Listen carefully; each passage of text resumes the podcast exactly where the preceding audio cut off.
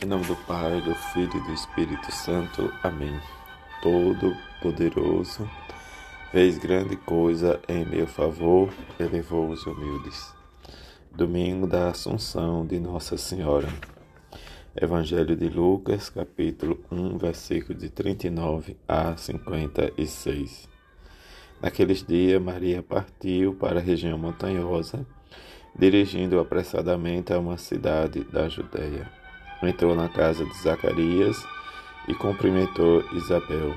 Quando Isabel ouviu a saudação de Maria, a criança pulou no seu ventre e Isabel ficou cheia do Espírito Santo. Com um grande grito exclamou: Bendita és tu entre as mulheres, e bendito é o fruto do teu ventre. Como posso merecer que a mãe do meu Senhor me venha visitar?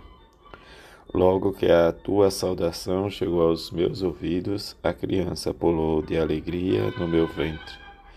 Bem-aventurada aquela que acreditou, porque será cumprido o que o Senhor lhe prometeu.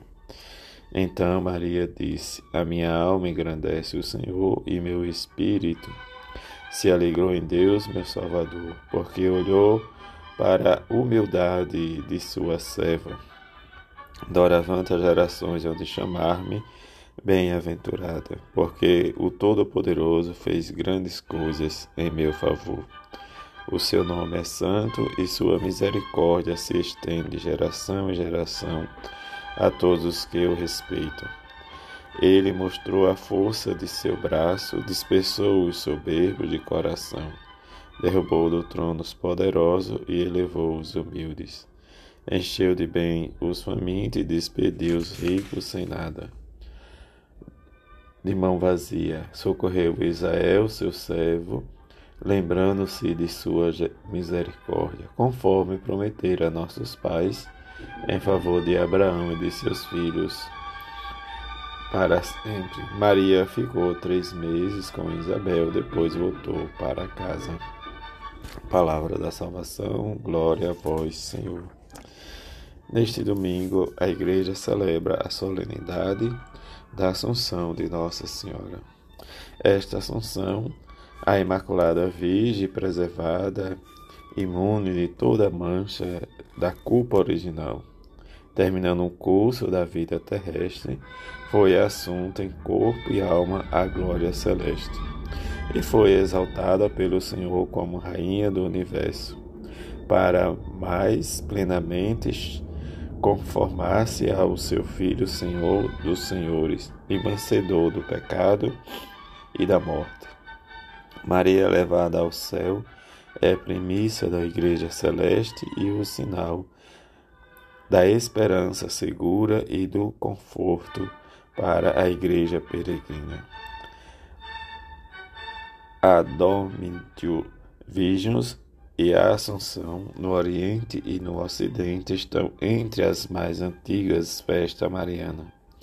Este antigo testemunho litúrgico foi explicitado e solenemente proclamado pela definição dogmática do Papa Pio XII em 1950.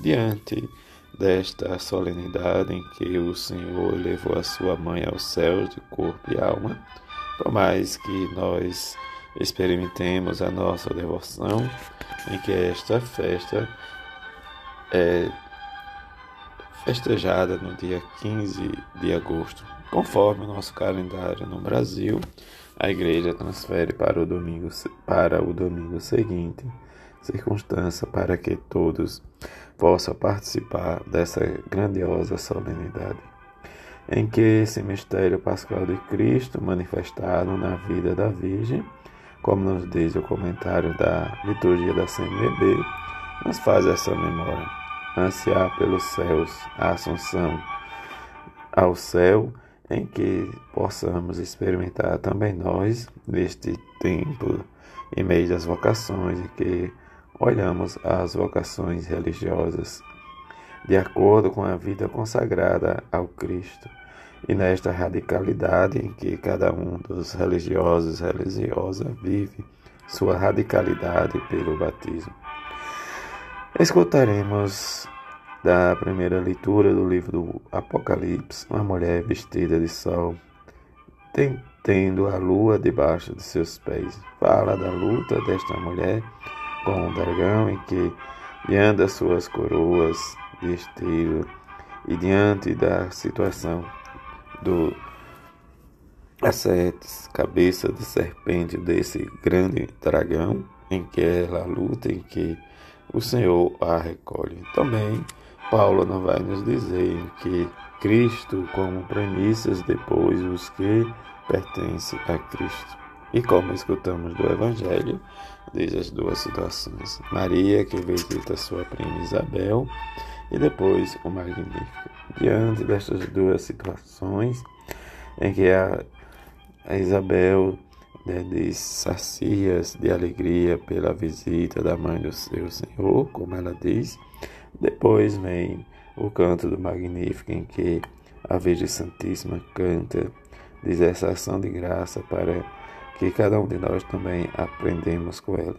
Maria que esperava e que realizou-se tudo e que ela cantou durante a sua visita à prima Isabel. Mas, nesta demonstração de ação de graças, precisamos também confessar em que a nossa fé se baseia na misericórdia, no amor de seu Filho Jesus.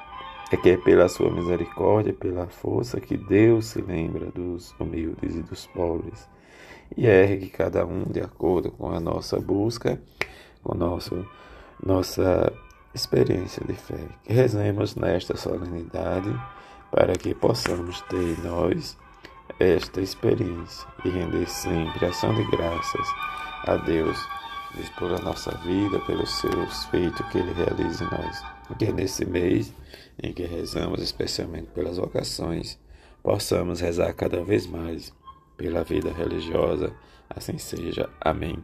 Que a mãe de Jesus e São José interceda por cada religioso e que cada um possa ser cada vez mais devoto a ela e a São José para que possa também experimentar o amor e a misericórdia de seu Filho Jesus. Assim seja. Amém.